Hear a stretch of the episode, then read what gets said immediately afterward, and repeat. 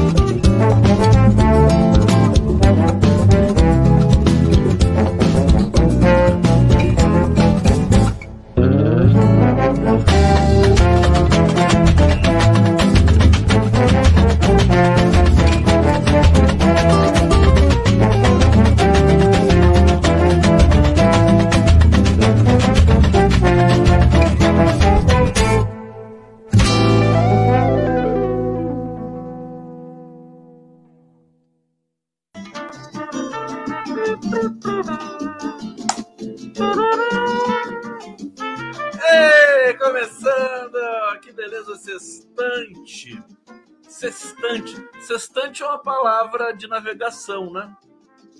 O que é sextante mesmo? Eu, eu sou folgado, né? Sou folgado em cima de vocês. Sabe, o que- sabe o que é gostoso? Que é uma delícia? Não posso. Enfim, vou, vou confessar para vocês. É saber que vocês estão aqui assistindo. É. E assim, quando eu não sei alguma coisa, eu pergunto para vocês e vocês respondem aos montes. É o contrário, né? Vocês que têm informação e eu sou apenas, enfim, um sujeito aqui abandonado, né? Com, as com os meus queixumes e querelas. É, mas muito feliz de estar aqui com vocês para mais uma live do Conde, ao vivo pela TV 247, pelo canal do Conde pela TV de edição. Uau! E também pela Rádio Brasil FM, Rádio Brasil Atual, FM 98,9, canal aqui maravilhoso. Também tem o canal no YouTube. Ah, maravilha isso aqui. É, gente, olha que coisa bonita, né? Reforma tributária aprovada. É, tem gente urubuzando, diz que não vai passar no Senado. Tem, tem uma jornalista do Estadão que está dizendo: não, não vai para o Senado, não vai passar. Até parece, né? Até parece. Olha, foi uma vitória fantástica.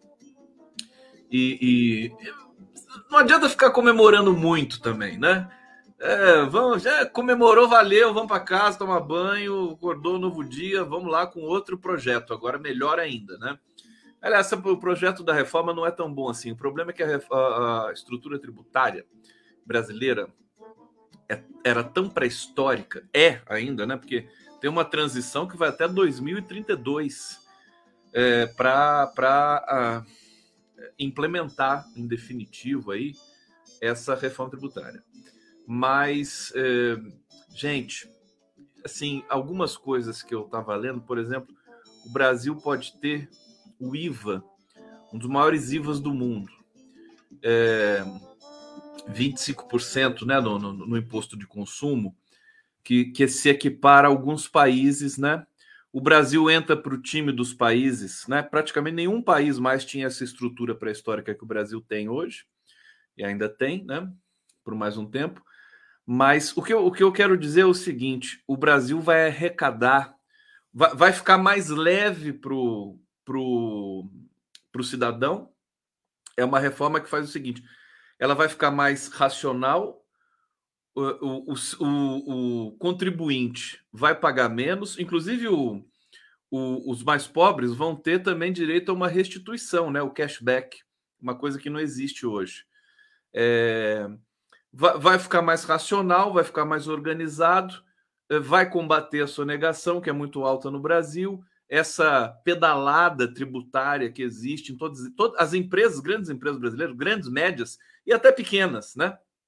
Elas têm, elas pagam tributaristas para para estudar, fazer projeto, driblar, né, questões jurídicas, recorrer e tudo mais.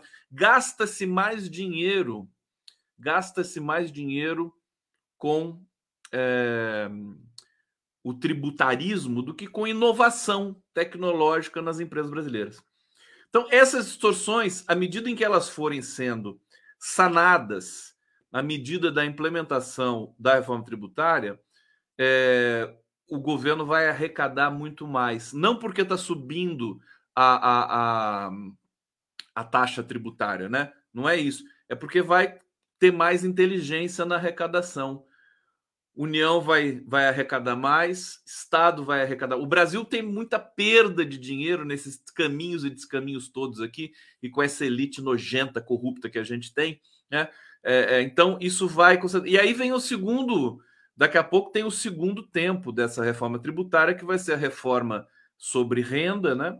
É, e que a gente vai poder organizar melhor ainda. O que, e aí, assim, para resumo, resumo da ópera, o Brasil vai ter mais recurso, vai ter mais dinheiro para investir em coisas importantes. Quer dizer, a, a, o pessoal vai enlouquecer. É aquela coisa. É, é, o PT foi. Tentaram tirar a esquerda do PT, deram um golpe, destruíram o país inteiro. Agora o PT volta, a esquerda volta, vai organizar o país, vai ter muito mais dinheiro para investir e vai ser muito mais difícil derrotar essa esquerda desse jeito. Ela não é! Vamos lá! Cadê a alegria? Cadê a alegria de vocês aqui? Mas que coisa! Vamos, sexta-feira, deixa eu botar aqui o meu, o minha legenda aqui, por favor. A minha legenda laranjinha para vocês e o Pix do Conde. Ninguém vai fazer Pix mais pro Conde? Por favor. Que coisa, começo do mês ainda, povo. Tá aqui o Pix.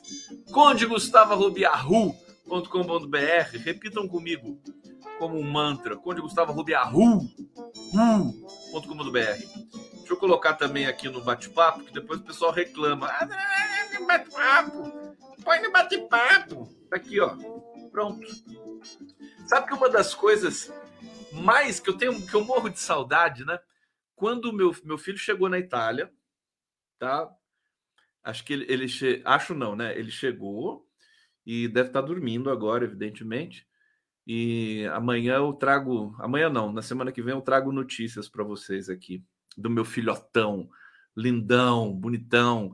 O meu filho, quando ele era pequeno, quando ele era bebê e depois da primeira infância, aquela coisa toda, eu, eu, eu ficava grudado nele, né? A gente era grudado no outro.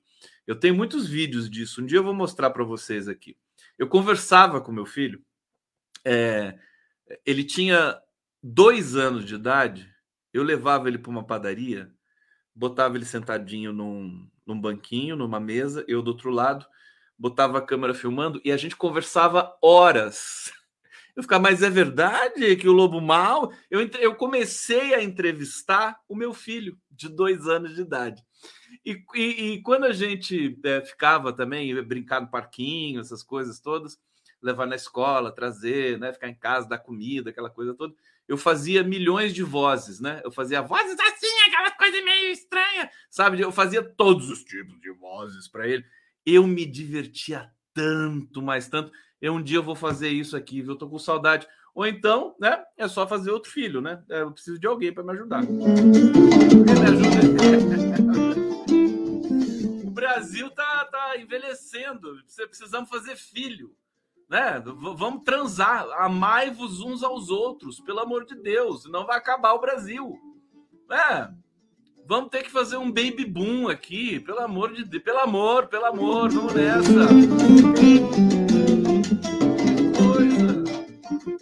Olha, vamos bate-papo aqui. É, deixa eu ver o que, que vocês estão falando. Andressa Ávila, tô pegando aleatoriamente aqui. Por que você não coloca onde? Por que você não coloca o estúdio para comentar as artes do seu programa ou muda de programa? Ou pula do penhasco, né? Querida, eu já vou dar um jeito nisso. É que sabe como é que é, né? Eu sou sem vergonha. Vocês não entenderam isso ainda? Eu sou um sem vergonha, malandro. Que é só na malandragem. Delícia! Delícia! Ou é delícia? Vedói? Que coisa, a pessoa, a mulher chama delícia? Fala assim, hum, você tá uma delícia. Não, não desculpa. Isso é muito machista, né? Modernizar o sistema tributário é o caminho no. Amém. Delícia, querida, adorei. Você é maravilhosa. É, Mauro Domingos Cardoso, você pode ler sem dinheiro enviado por Pix? Claro que posso. Tô lendo você, tô lendo aqui. Claro que eu sempre faço isso. Não tem esse negócio de luta de classe no bate-papo aqui, não. Lili TPS. Quando você faz a pergunta e não lê a resposta, uh, eu fiz isso? É, se eu fiz, eu fiz. Né? Se eu fiz, está feito. Irma, Irma Tunin. É, Conde, fiquei feliz por você ter lido a mensagem para o Zé Celso. Obrigado. É, Maria Rocha, quando você mudou a camisa, agora é amarelo mesmo? Gente, ficou, eu tenho várias camisas iguais, né? Essa aqui é uma que eu tenho. É, eu tenho duas camisas. Eu tenho, se você ver. O que eu vou dar, ter que dar satisfação agora? Mas vocês, hein? Que coisa! Olha, deixa eu. Que gente que repara nos detalhes. Olha, Vitória Pureza está aqui, obrigado. A Carlos Tinoco gostaria. Galeria de Arte do Condão está demais, obras de arte incríveis. Um colírio noturno para os nossos olhos, obrigado. Obrigado, Carlos Tinoco. É, Hussein Brasil, governos economizarão na estrutura de fiscalização também, né, Hussein? Também tem essa. Deixa eu começar.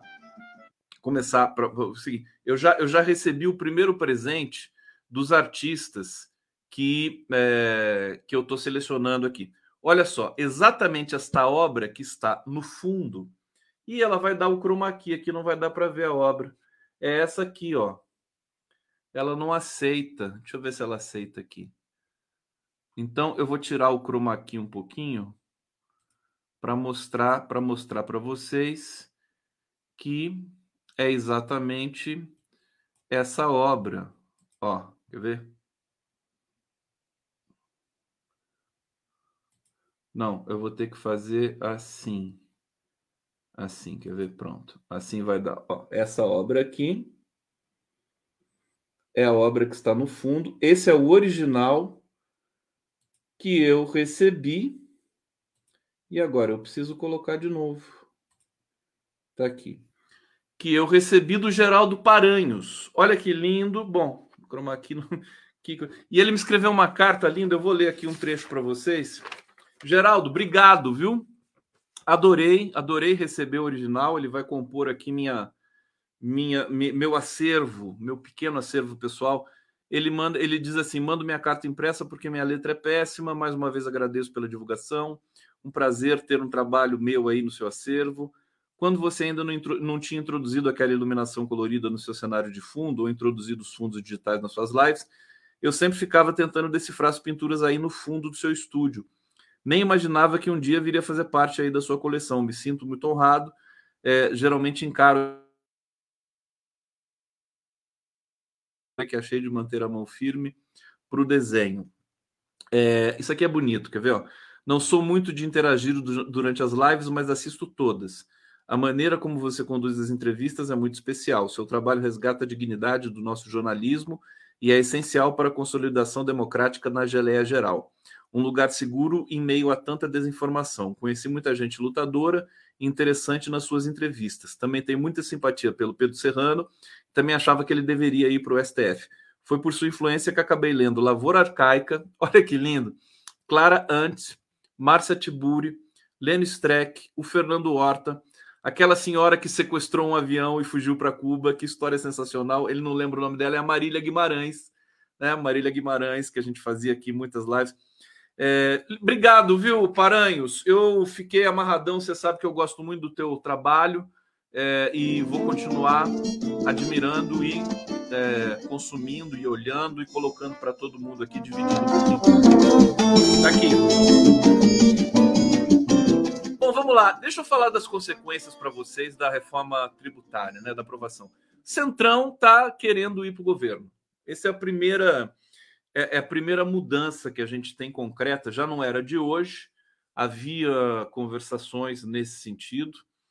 É, Centrão, leia-se, né, os dois maiores partidos do Centrão, republicanos, que é do Tarcísio de Freitas, e o PP, que é do Arthur Lira. É, hoje o Lula fez uma recepção lá no, no Palácio da Alvorada, todo mundo foi lá, teve churrasco, tá, aquela coisa, todo mundo com, o Lula cobrou algumas coisas que não foram que não foram concluídas ali. Eu vou trazer essas informações para vocês, mas basicamente o cenário no Brasil, gente, ele ele tá ele está mudando. Hoje, hoje eu fiz um debate com o Genuíno no, no, na Ópera Mundi. Mandar um abraço para o Zé Igor aí do Ópera Mundi, para o pessoal todo, é, para Vanessa é, Martina Silva, também que estava lá, é, e a Fernanda, que também estava conduzindo o debate. E, e, e eu acho importante é, dizer, estabelecer um, um, um parâmetro assim para as nossas reflexões, que é uh, o seguinte: o Brasil tá, a ficou há 10 anos num pesadelo infinito, interminável. Desde 2013, né, que foi aquela, a, aquela manifestação que foi capturada pela extrema-direita, que foi é, oportunizada pela, pelos, pelos veículos de mídia hegemônicos e que, a rigor, derrubou a Dilma Rousseff. Não derrubou naquele mandato, mas serviu para.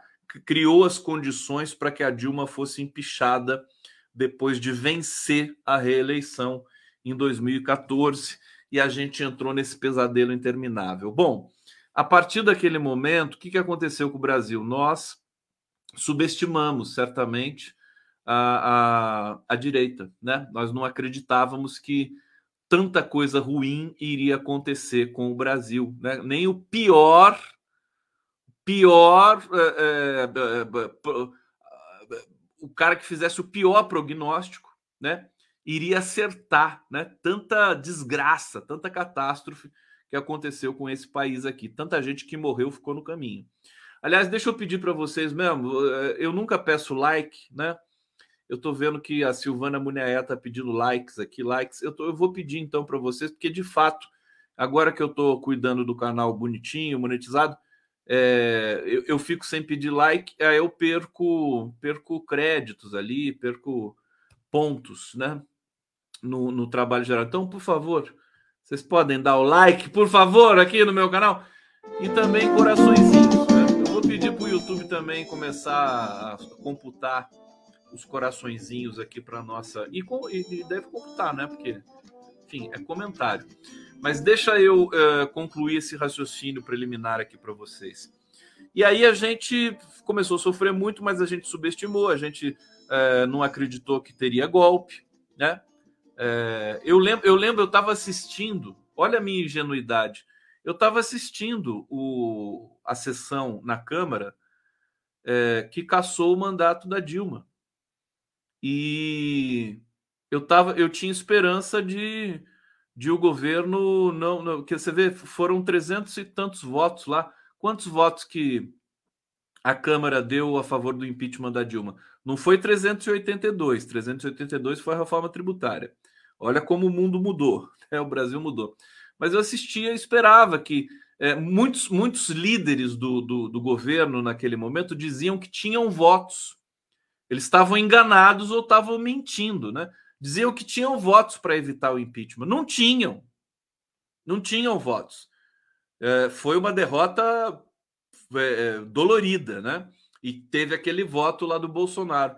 Então, a partir dali, a partir dali, é, a gente entrou nesse, ainda prosseguiu nesse, nessa engrenagem de não acreditar é, a bandidagem que existia do outro lado e o que ela era capaz de fazer. Aí veio o Sérgio Moro, veio Lava Jato. Não, já tinha vindo, né? Mas aí veio a prisão do Lula.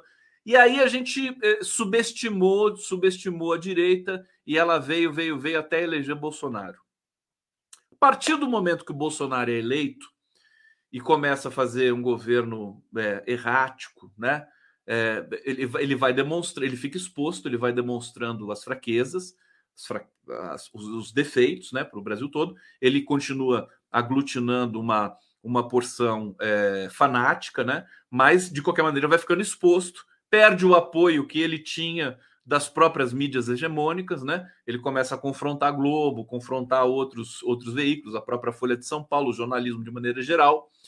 É, e vai se desgastando, porque o governo se desgasta. Se você está no governo, você se desgasta. Não tem jeito. Fora as, as, as, uh, uh, as coisas horríveis que ele foi fazendo. O, o, meu raciocínio é o seguinte: a gente aprendeu a não subestimar a direita. Né? Nós da esquerda e o povo, os setores democráticos do país, a gente aprendeu a não subestimar. Não, a direita é perigosa mesmo. E o Brasil não é para amador mesmo. Beleza. Beleza. Só que agora a gente venceu. Agora a gente saiu dessa lama, né? E as coisas estão acontecendo. E o que, que eu estou vendo em alguns é, é, nichos da própria esquerda e da própria militância é que nós agora estamos superestimando a direita. Né? A gente acha que a direita vai fazer tudo o que ela fez. Não vai. Não vai porque as condições mudaram. É, as condições históricas são tudo para que se haja qualquer tipo de é, ocupação do espaço político. Então as condições mudaram. A gente está em outra direção agora. É uma direção irreversível, que a gente vai cansar de ver vitórias do governo Lula, da esquerda, dos setores democráticos progressistas, e vai ver, né, nos próximos cinco, seis, sete anos, o horror do Bolsonaro, ele indo para a prisão. A gente vai assistir tudo isso, Sérgio Moro, é, é, Deltano pode, podem ficar certos disso. Eu já antevi esse momento há cinco anos atrás com vocês mesmos aqui nas lives, né? Muita gente me questionava e tal, dizendo: o Lula vai voltar, vai ser presidente, é, vai, vai voltar, vai ser inocentado. Eu, eu, sempre tive essa, essa certeza. O Arbex às vezes me. É que o Arbex acho que não, não, não me assistia lá atrás. Ele diz: não, você não acreditava que o Lula ia Eu, durante a campanha, durante a campanha, vendo algumas presepadas que a campanha do Lula estava fazendo e, e, vendo o volume né, da, da, da, da vagabundagem, banditi, o banditismo do Bolsonaro, eu fiquei apreensivo e não foi por menos, porque o Bolsonaro perdeu por 2 milhões de votos num país de 200 milhões de pessoas é, é, é 1%, né? Perdeu por 1%. Então o risco existiu. Agora, é, no plano geral, histórico, eu sabia que o destino do Lula era voltar nessa. Né, evidentemente que foi até saiu melhor até do que a encomenda, né? Eu me lembro, há, há, há cinco anos eu escrevi, eu comparava o Lula ao Nelson Mandela, é, ao Martin Luther King, a outros líderes né, importantes no mundo, as pessoas me achavam é, doido, varrido. Nossa, você, você tá... o Lula estava na pior naquele momento, evidente. Mas o que, que aconteceu hoje? Todo mundo sabe isso hoje. Quer dizer, Nelson Mandela virou quase um coadjuvante perto do Lula, perto do, da, da estatura do Lula. Mas eu não vou ficar aqui me gabando, você entendeu? Da, dessa, dessa eh, previsão, desse prognóstico. O que eu quero salientar é o seguinte: nós não podemos superestimar a direita. A direita está é, dividida, ela está confusa. O, essa briga do Bolsonaro com o Tarcísio é divisor de águas. É, é muito séria, porque assim você ninguém quer mais ficar perto de uma pessoa tóxica como o Bolsonaro, nem o Centrão. O PL está pronto para desembarcar. O PL deu 20 votos para a reforma tributária. O PL vai. O, o Lula está conversando, está em conversações com, com esses 30 deputados do PL, entendeu? Que querem participar, querem ajudar o governo, querem, querem, querem fazer parte do governo, querem fazer parte. Então, o Brasil está respirando outro ar nesse momento. É isso que a gente precisa entender. Ah, não, não, não é para você entender isso, cruzar os braços e ir para a praia e ficar tomando água de coco na areia até o apocalipse? Claro que não. Tem muito trabalho para fazer, tem muita resistência para cumprir, sabe? Tem muita pressão no próprio governo que a militância tem que fazer, tem muita divergência, tem muita diversidade, sabe? Tem muita dívida histórica. Mas nós temos de recobrar nossa autoestima, né? E saber que essa direita também erra, essa direita também tem traidores internos, que essa direita, é, e sobretudo a extrema direita, é, tá, vai tá voltando para o buraco imundo da onde saiu. E isso também implica em nós temos a responsabilidade de assumir esse protagonismo agora, né? Porque você você postular que existe uma direita fascista, nazista, um, um, grupo extremista no país que atrapalha tudo que você sonha de bom para o país, também é uma espécie de muleta histórica. Eu não vou usar essa metáfora, né? É uma desculpa, né? Você bota tudo na conta da extrema direita. Ah, a extrema direita é perigosa. Ah, e aí você não trabalha. Aí você não, não solta sua voz, você não se impõe, você não apresenta projetos, você não, não, não se assanha, porque a gente tem que se assanhar, tem que mandar projeto. Conversei com a Luísa Dulce, que é, é assessora da Secretaria-Geral da Presidência da República, que é uma jovem brilhante. É, e ela, inclusive, nessa conversa, ela divulgou. Você pode sugerir medidas para a secretaria em que ela está lotada através do gov.br, do site do governo. Todo mundo tem uma conta no Gov. Então você vai lá, você vai ter um espaço lá, eu não me lembro o nome do espaço, depois eu lembro e passo para vocês, mas você vai, você sugere, você, você tem uma sugestão, por exemplo, de é, é, inovação no, no, ensino de alunos é com deficiência visual, por exemplo. Né? Aí vai lá, você oferece o, essa tecnologia para o governo. Então é isso. A gente está nesse momento que pode ser de muita integração.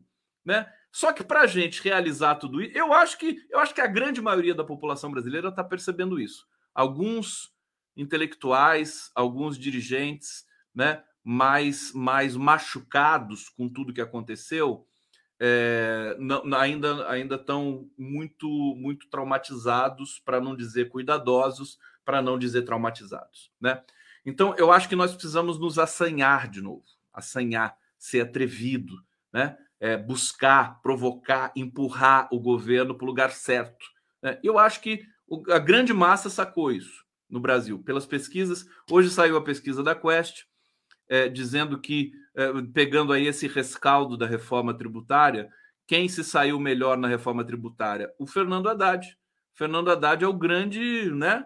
É o grande beneficiado. 78% dos, dos entrevistados é, tiveram uma visão positiva do Fernando Haddad na, na, na, na reforma tributária. E, de fato, o Fernando Haddad protagonizou esse processo. Aí vem na sequência, deixa eu ver se eu acho aqui o post do Felipe Nunes. Felipe Nunes da Quest. Felipe Nunes da Quest, meu amigo, professor de ciência política da Federal da Federal de Minas Gerais. Vocês gostam, né? Deixa eu colocar aqui para vocês, para não me dar por rogado. Vai, ô StreamYard, funciona essa porcaria desse aplicativo de merda que trava toda hora e não é culpa minha. Olha só, cinco horas para me dar aqui a imagem. Tá aqui. Deixa eu colocar ela é, grandona. Como é que eu ponho ela grandona? Assim? Assim. Tá aqui. Vocês estão vendo? Ei! Fala assim, não precisa gritar, não sou surdo. Haddad, ó, percentual de menções positivas, negativas relacionadas à reforma tributária. Haddad, 78% de positivo, 22% de negativo. Arthur Lira, 63% de positivo, 37 negativo. Quem que. Quem do povão que vai julgar o Arthur Lira positivamente, meu Deus do céu? Eu nem sei se isso aqui foi. Isso aqui deve ter sido feito só, nas, só na internet, né? É, deixa eu ver, dados do Twitter, Facebook, Instagram. Pronto, são, são as recorrências, né? Menções, desculpa, não é pesquisa de rua nem nada, são menções positivas. Então, é no Twitter, Facebook, Instagram que não tá o povão exatamente, né? Tá pessoal mais elitizado. Então por isso que o Lira tem esse cartaz todo aqui. 63 menções positivas, 37 negativas. O Lula, 58 positivas, 42 negativas. Tarcísio, com a Tarcísio ficou no meio do caminho, né? Ficou no purgatório, 49 positiva, 51 negativa. E o Bolsonaro, 29 positiva, 71 negativa. Bolsonaro tá no limbo, tá, tá, tá na imundície. Esse cara é podre, não tem mais jeito. Né? Acabou, acabou o Bolsonaro. Virou uma, uma, um, um rastro de pus na história brasileira. E ele, ele não tem ascendência nem no, nem no PL. Aliás, o PL é partido de aluguel. O Valdemar da Costa Neto tá louco. Agora ele vai se encontrar com o Lula. Façam contagem regressiva.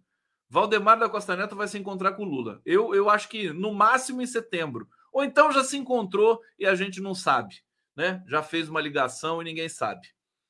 É, o fato é, esse, política é assim. Né? E o Bolsonaro não, não faz política propriamente. Ele, ele, ele, ele, ele ainda está naquela, naquela ilusão de que com fake news e com ódio, né? com, com mentira, ele bota esse séquito é, violento para perseguir o Tarcísio, para perseguir todo mundo. Tanto que ele, ele, o Bolsonaro está percebendo que, que, que não está dando mais certo. Ele, informações que chegaram aqui, inclusive o DCM manchetou isso agora há pouco Bolsonaro ligou para o Tarcísio para pedir desculpa. Né? E informações também que chegaram aqui, acho que da Folha de São Paulo, Bolsonaro ligou para deputados do PL para pegar leve com o Tarcísio. Bolsonaro está com medo de romper com o Tarcísio em definitivo. Acho que é tarde demais, mas ele está com medo de romper porque ele não está em condições de romper com o Tarcísio. O Tarcísio é o governador de São Paulo é o cara que tem uma máquina na mão. É... Ele não é do PL, o, o Tarcísio é do Republicanos. Ele é um cara. Ele pode ser. Ele, ele flanou no Bolsonaro. Esse pessoal também foi oportunista com o Bolsonaro. Flanaram ali, aproveitaram a popularidade do Bolsonaro. Agora o Bolsonaro virou lixo, não interessa mais. O Tarcísio não tem esse estilo. O Tarcísio foi, foi do governo Dilma, foi diretor do DENIT. É um cara racional é um cara que, enfim, ele tem umas ideias malucas. Ele, inclusive, está sendo muito perseguido dentro do governo do estado de São Paulo por bolsonaristas ali do PL, que fazem parte da Câmara, do governo. Os bolsonaristas estão pedindo um monte de coisa. A coisa está feia. A direita está implodida. E o, o, Tarcísio ele vai querer sair dele, já, já demonstrou que quer sair desse lugar tóxico. Ele quer um lugar, ele quer outro lugar na cena política brasileira. E eu acho que só assim ele, ele pode ter alguma chance, não de vencer, de vencer é impossível, mas de ser candidato, eventualmente em 2026. Mas ele já está sendo aconselhado para ser candidato à reeleição em São Paulo. Bom, vamos lá. É muita coisa, né? Muita coisa. Deixa o seu beijinho de vocês pro Lula aqui, fofinho e tal. Ô, Lula! É você, ô! Tá com o uniforme da seleção brasileira lá. Esse pessoal, vou te contar, o pessoal que vai para o governo, problema, problema assim, o, o, o, privilégio que eu tenho, que é, mu é muito grande, né? Que assim, é uma puxação de saco, de tapete. No, é, é, assim, eu fico horrorizado, horrorizado com essas coisas. Né? É, é a vida, né? É o ser humano. Não, não vai dar para mudar isso agora, vai passar muito tempo. É uma loucura. Eu vejo isso, mesmo, mesmo na esquerda, mesmo nas pessoas que são boas e querem o bem do Brasil, é, é uma puxação de tapete. Olha, mas tudo bem. Vamos lá! Fazer o quê? O problema é deles, a gente paga eles para isso, né? É para sofrer, né? Para sofrer também. Por isso que eles, eles recebem o nosso dinheiro, né? A gente que paga o salário de vocês, deputados, Lula. Quem paga o salário do Lula? Eu, você, né? A gente precisa cobrar. Precisa cobrar na real. Né? É, Hussein Brasil. Moraes indi indiciando uns 15, deve acabar com a oposição. Pois é. Ô Hussein, você me entende, né, bicho? É, é, obrigado, Lula. O que fez até agora já valeu de fato, né? Só, só, só de ganhar eleição já está valendo. Centrão quer cadeira de Fabiano do Correio. Que é, eu, eu ouvi isso, mas acho difícil. Acho difícil. Eu vou falar sobre isso daqui a pouco aqui. É, Tânia Regina aqui colaborando, se tornando membro. Sônia Murta. Sônia Murta. Karim, Karim, aqui obrigado. Wender, ADV, advogado. Ô, oh, Wender, é isso. O Sem Brasil, governos economizarão na estrutura de fiscalização, já tinha lido isso. Então vamos lá. Vamos para alguma notícia fechada aqui para vocês. Olha só, o Haddad o Haddad ficou, ele foi o beneficiado, mas ele ficou super grato também ao Arthur Lira. Vamos, vamos combinar o seguinte: o Arthur Lira teve um papel importante, né, gente? Que loucura, né? Já pensou o cara, presidente da Câmara, ele, sabe, ficar o dia inteiro articulando, ele trabalhou no domingo, né? Recebeu o pessoal em casa, tal, sei que. É, sabe, nesse o Lula agradeceu muito o Arthur Lira. Agradeceu muito nesse encontro que eles tiveram é, agora há pouco, salvo engano, lá no Palácio da Alvorada. Bom, o Haddad, ministro Haddad, exaltou nessa terça, nessa sexta-feira a atuação do presidente da Câmara dos Deputados, Arthur Lira, na aprovação da reforma tributária. Prevê que a proposta não enfrente grandes dificuldades no Senado. É, aqui a fala do é, do Haddad, né? Liguei para ele, para o Lira, foi uma grande liderança, teve um papel fundamental. É, a condução do presidente Lira foi muito republicana, ouviu todo mundo, só colocou por votar, só colocou para votar quando tinha segurança que tinha conseguido quase um consenso. Só os extremistas que quiseram demarcar posição, mas não foi suficiente para impedir um placar absolutamente expressivo. É o Haddad falando do Lira, tá? É, texto base, bom, aqui foi aprovado. Vamos para outra nota aqui, né? O Centrão, o que, que aconteceu? O Centrão a, a, a votação do Republicanos para a reforma tributária foi muito expressiva. Foi coisa de 80% do partido. PP a mesma coisa. PP, acho que de 45 deputados, 41 votaram pela, pela reforma tributária. É evidente que não é uma reforma do governo Lula, pura e simplesmente, é uma reforma que já estava em discussão faz tempo, desde o governo do, do Pestilento, inútil, é, mas que ela nasce também no Congresso. O governo Lula, ele só, é, o Haddad, né, ele, ele só deu uma, é, um, um empuxo na, na, na reforma tributária, trazendo os grandes especialistas na área para debater, discutir, aprimorar, né? E aí ficou é, com um desenho melhor. Bom, o Centrão participando dessa, dessa aprovação histórica, agora ele quer ele quer receber né, o pagamento por isso, né?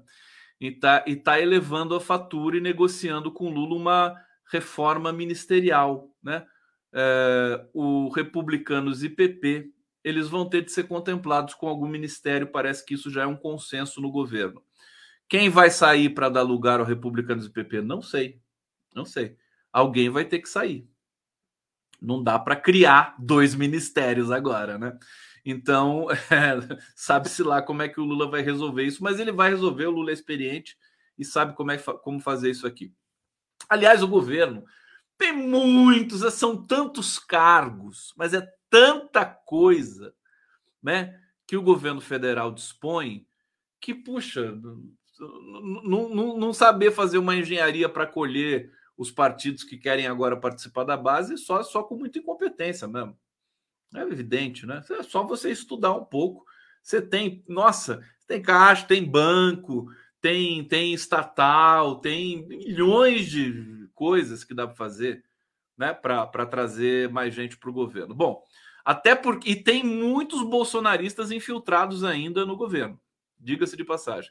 Bom, o Centrão intensificou a pressão para que o presidente Lula faça uma reforma ministerial mais ampla, em vez de trocar apenas a ministra Daniela Carneiro do Turismo. É, aliados de Lira reforçam que para Lula conseguir ampliar a base parlamentar é necessário abrir espaço no governo para PP e republicanos. Parece que isso já está decidido ali e durante e durante aí esse recesso parlamentar é, certamente isso vai ser discutido ali com, com mais é, calma por, por Lula e por assessores mais próximos. É, e o que, que aconteceu? O movimento ocorreu no meio das negociações para aprovar o CARF, né? É, e, e, o governo conseguiu. Aliás, foi uma vitória do Haddad, uma vitória pessoal do Haddad. Câmara aprovou as mudanças no CARF, que é, é o Conselho Administrativo de Recursos uh, Fazendários, né? A questão fiscal, o Tribunal Administrativo que julga disputas bilionárias entre União e contribuintes sobre o pagamento de impostos. Era uma coisa que o Haddad precisava muito. O Haddad, olha, o Haddad está se saindo um grande articulador, ele está sendo talhado, preparado realmente para herdar esse governo em 2026. Todo mundo sabe, eu, eu não vou ficar aqui me, me autoflagelando, né? Como muita gente faz. Ai, vai dar um golpe, vai ter outro, não vai ter outro golpe no Brasil tão cedo, tá? Tão cedo. Esse grupo que esse grupo de esquerda que está no poder nesse momento é um grupo experiente, é um grupo que não se ilude, tá certo? É um grupo que não subestima nem superestima o, o, o risco, tá certo? É, tem problemas? Tem. Alguns problemas, inclusive de comunicação, que é sobre é o grande gargalo do PT, do governo da esquerda, é a comunicação, né? A questão da internet da vida e tudo mais. Mas isso aí já é quase que um detalhe diante de uma figura monumental como Lula, que contorna essa dificuldade com a capacidade infinita que ele tem de se comunicar com a população brasileira direto, né? Só só com o som da sua voz, né? É, então, uh, não, não acreditem né, nesse, esse, esse, terrorismo de dizer eles estão. O processo agora é irreversível, o processo agora é longo, é histórico, né? Até condenar Bolsonaro, até vai vão anos, lá se vão anos e o Brasil já vai mudando. Gente, sabe o que, eu vi hoje? Que é uma coisa fantástica. O Brasil o Brasil é surpreendente em todos os sentidos, né? Já é o país que produz, que, que tem a energia, a matriz energética mais limpa do mundo, mais sustentável do mundo. É, a energia eólica, ela disparou no Brasil é, a partir aí do ano de 2015, né? justamente quando o Brasil começou a, a, a embicar para o pesadelo social, econômico, político, a, a energia eólica disparou, né? Até 2012 acho que começou o boom de energia eólica no Brasil. É, e foi muito rápido, foi muito rápido, né? E hoje, e, e, assim, ela se transformou na segunda matriz energética no Brasil há uns três anos, né? Depois da energia hidrelétrica, que corresponde por 56% da, da energia brasileira, já aí já vinha a energia eólica que estava em 12%, uma coisa assim monumental, 12% que é, é, é muita energia produzida. Bom, o que, que saiu hoje? Qual o dado que sai hoje? A energia solar ultrapassou a energia eólica. A energia solar, ela é, assim, ela teve um crescimento é, espetacular no Brasil. Não sei se tem precedente disso no mundo. Tá vendo? O brasileiro é criativo, ele gosta. Ele compra os painéis solares para colocar na casa, para colocar na empresa. Ele faz esse investimento, barateou os papéis solares, os painéis solares, e já tem gente vendendo energia. Tem empresa que fez uma planta de, de painéis solares, usa 30% da energia para fazer toda a sua movimentação e vende os outros 70% para a companhia que, que distribui energia na cidade. Então, é uma coisa impressionante. Energia solar hoje no Brasil está em quase 15%. E tem um infinito para crescer. Por que, que eu estou dizendo isso? O Brasil, gente, a hora. É, preparem-se, né? Eu acho assim: a gente está no momento de se preparar. Prepa Sabe aquele momento que precede a corrida? que o pessoal fica se aquecendo, se alongando, faz assim, faz assim. Olha como eu tô duro, né? Faz assim, não consegue nem, nem pegar no cotovelo. Né? Aquela coisa. Você consegue colocar o cotovelo na boca? Eu não consigo nem pegar no meu cotovelo. É, deixa eu trocar esse fundo aqui, porque esse fundo agora é meu. Ô, oh, oh, oh, Paranhos, essa obra agora é minha. Deixa eu colocar uma outra obra sua aqui de fundo para ficar diferente. É bom? Você deixa. É, mas o que eu estava falando mesmo? A energia eólica, tudo mais, energia solar. Então a gente tem de se preparar, né? Porque daqui a pouco a, vai começar a corrida. Nós estamos na pré-corrida agora. É, tamo, a gente tem que alongar, tem que aquecer, tem que se posicionar. Daqui a pouco vai ter o, sabe aquele tiro de, de que, que dá o começo da corrida, 400 metros, 100 metros é, espero que seja também 1.600 metros, maratona, né? Até porque maratona também é, é, puxadinho, né? Não é uma coisa assim lenta.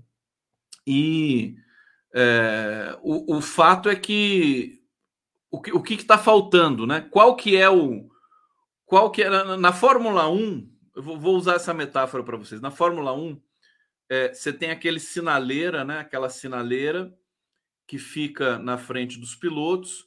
O sinal, o sinal vermelho deixa todo mundo parado, né? Aí vem o sinal verde, ainda não é para disparar, e quando apaga o verde é para sair, né? Então, quando acende o verde, é para. Eu não me lembro como é que é esse negócio, mas tem, tem uma faixa intermediária ali, ali na sinaleira para dar partida, para iniciar uma corrida de Fórmula 1. A, a, o sinal intermediário, o sinal intermediário é o Banco Central, né? O Banco Central ele tá, ele vai diminuir o juro, né? É, mas ele ainda ele ainda está segurando, né? O pessoal tá tudo tá todo mundo doido para começar a corrida e o Banco Central está ali segurando o, o, o juro e dizendo assim: ainda não, ainda não, né? Agora vai dar um sinal em agosto, certamente vai, vai baixar 0,25 e apontando para baixar meio ponto, mais meio ponto, mais meio ponto, mais meio ponto, para chegar em 12% em 2023. Quando a gente virar o ano, virar o ano para 2024, a corrida vai começar. E o que, que vai ser essa corrida?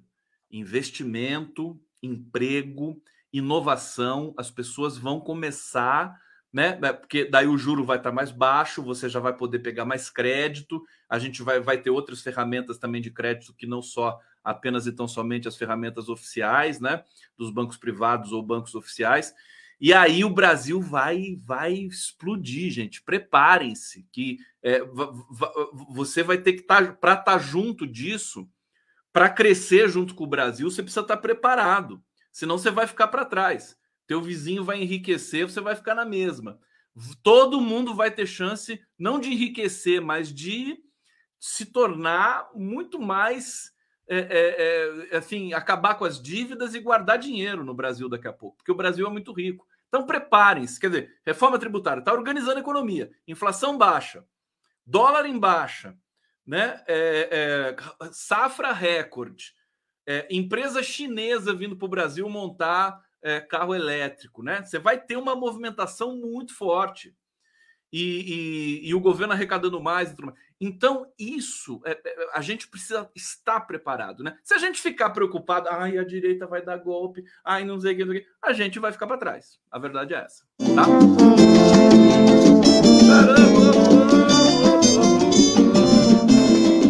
Olha, eu nem coloquei, nem coloquei a vinheta. Vou colocar uma vinheta aqui para vocês rapidinho pra gente pro bloco final aqui, tá aqui pra vocês. Toma café. Hoje, espera um pouco.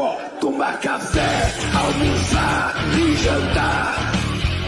Tomar café, almoçar e jantar. E amando outra vez, graças a Deus eu estou aqui. Firme, forte, firme. Tomar café, almoçar e jantar. Tomar café, almoçar e jantar. Abraço e até o próximo café. Agradecendo a grande audiência de vocês aqui na live do Conde, obrigado pelo carinho, pela presença. A Conceição Ribeiro está aqui. Obrigado, Conceição. Um beijo para você. O Hussein, mais uma vez, mostra a postagem do Janones com o Tarcísio. Ah, eu nem fui buscar isso. Eu tenho antipatia com o Janones, viu? Gosto do Janones. Achei ele chato, sabe? Mas é, foi interessante aquilo lá. É, ele, ele botou uma foto antiga dele com o Tarcísio nas redes né? Você, você vê, essa, essa é a, a vocação. O Janones ele gosta de fake news, o, o Hussein. O que, que ele fez? Ele botou uma foto antiga dele com o Tarcísio. Foi para provocar a direita? Foi. Mas é uma fake news aquilo lá. É para enganar as pessoas. Para as pessoas acharem que ele acabou de tirar foto com o Tarcísio. Eu não gosto disso. Não precisa disso para ocupar espaço, para disputar essa, não precisa, não precisa você ver. O Bolsonaro já está morto, já, sabe? Não precisa. O Janones agora tem que aguentar o Janones dizendo que ajudou o governo. Ah, pelo amor de Deus, me mata do coração. Gosto, gosto. Canalha. Pessoal aí é tudo é assim. É aquela coisa que eu falei para vocês.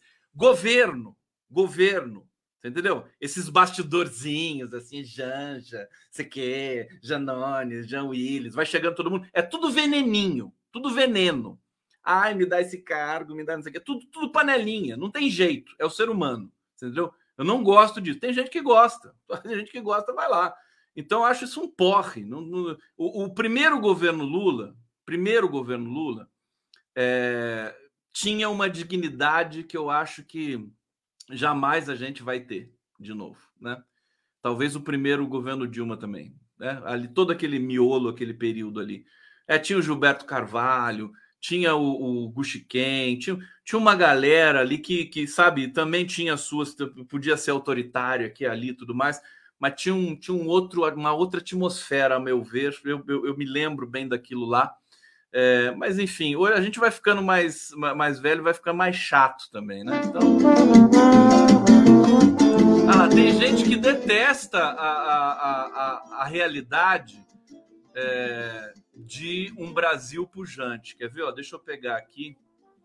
É, tem gente que tá, tá, tá super chateada por eu estar tá, é, dizendo que o Brasil vai. Ali, ó, a Silvana Costa. Ouvindo o Conde, penso que estou em Nárnia.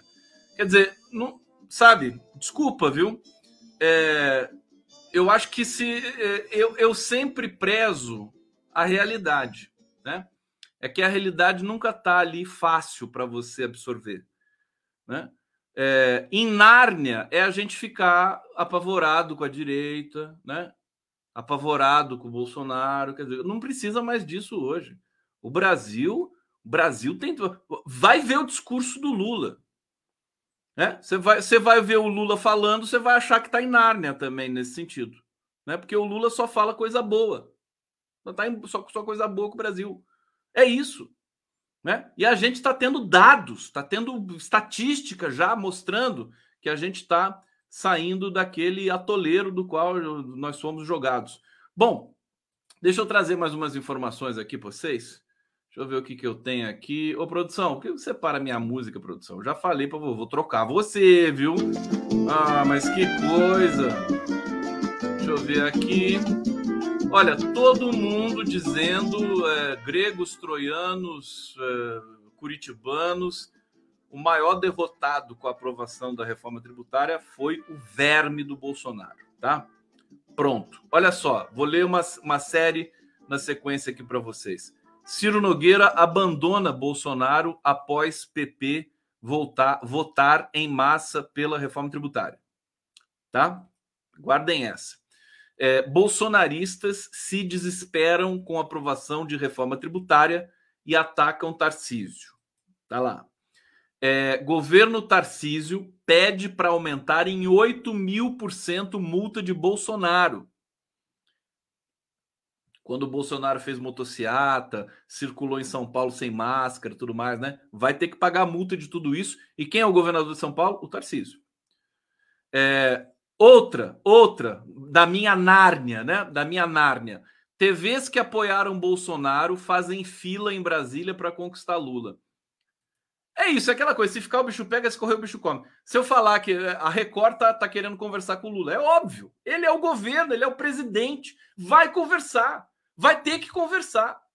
É, é, aí vai ter gente falando, ah, mas a Record não é confiável, não sei o quê. Gente, é isso é que é estar em Nárnia, né? Você, você não conversa com ninguém, você não fala com ninguém. O Lula conversa com todo mundo, ele não tem preconceito. É isso que eu tento passar aqui para vocês há cinco anos, né?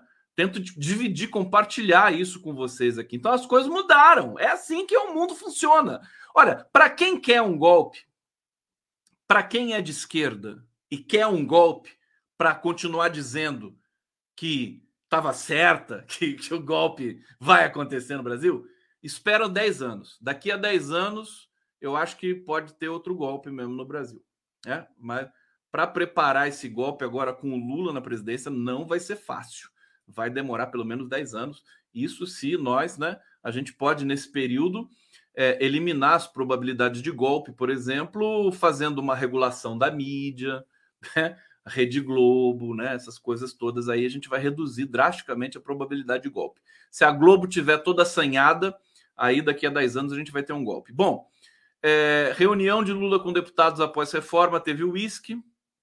muita festa, reclamação do presidente. O presidente reclamou do Zeca Dirceu, porque a, a prorrogação de benefícios fiscais até 2032 para montadoras no Nordeste caiu. O Lula queria muito isso e eu queria, e eu acho que derrubar isso é uma puta sacanagem, né? O Nordeste é quem garantiu a democracia no Brasil. Então o Nordeste precisa ter todo carinho, todo cuidado. E uh, agora eu tenho certeza que o Lula vai achar uma outra maneira de atrair essas montadoras para o Nordeste. É, muita gente, muita gente é, especulou que o, o Zeca Dirceu uh, não votou, porque o Zeca Dirceu uh, acho que saiu na hora de votar, né? O é, que, que aconteceu aqui? Zeca não compareceu à votação dos destaques, né? É, e o Lula cobrou isso, me parece, lá nesse jantar. Parece que o Zeca não foi, alguém especulou que ele teria interesse em levar montadoras para o estado dele, que é o Paraná, né? Bom, é o que eu estou falando para vocês. Governo não é biscoito, né? Governo não é biscoito. A coisa é complicada. As pessoas querem privilegiar os seus, né? Os seus nichos e tudo mais. Imagina a paciência, o saco que o Lula tem que ter para aguentar todo esse tipo de coisa. Tem gente que está falando que eu tô chato hoje. Por que, que você está aqui me assistindo então, minha filha? Olha lá, Andresa, conde chato hoje. E as obras da Delícias. O que, que você está reclamando tanto? Olha lá, ela falou e falou conde chato. E aí, minha filha? Qual que é o problema? Você acha que eu tenho que ser tutelar? Tutelar o delírio alheio? Não vou fazer isso.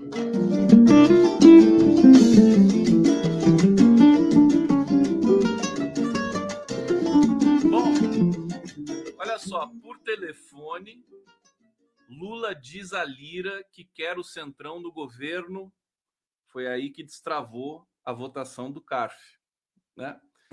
Vocês tá, tá todo mundo tem, todo mundo tem uma visão idílica do Lula, né? O Lula ele suja a mão, ele vai lá mesmo, ele fala mesmo, meu querido. Sabe fazer. É, Padilha fala em novas adesões ao governo Lula e cita partidos de oposição. Então aguardem. Eu acho que tudo isso, tudo isso vai ficar evidente é, a partir de 2024, né? O Brasil vai vai vai voar em 2024.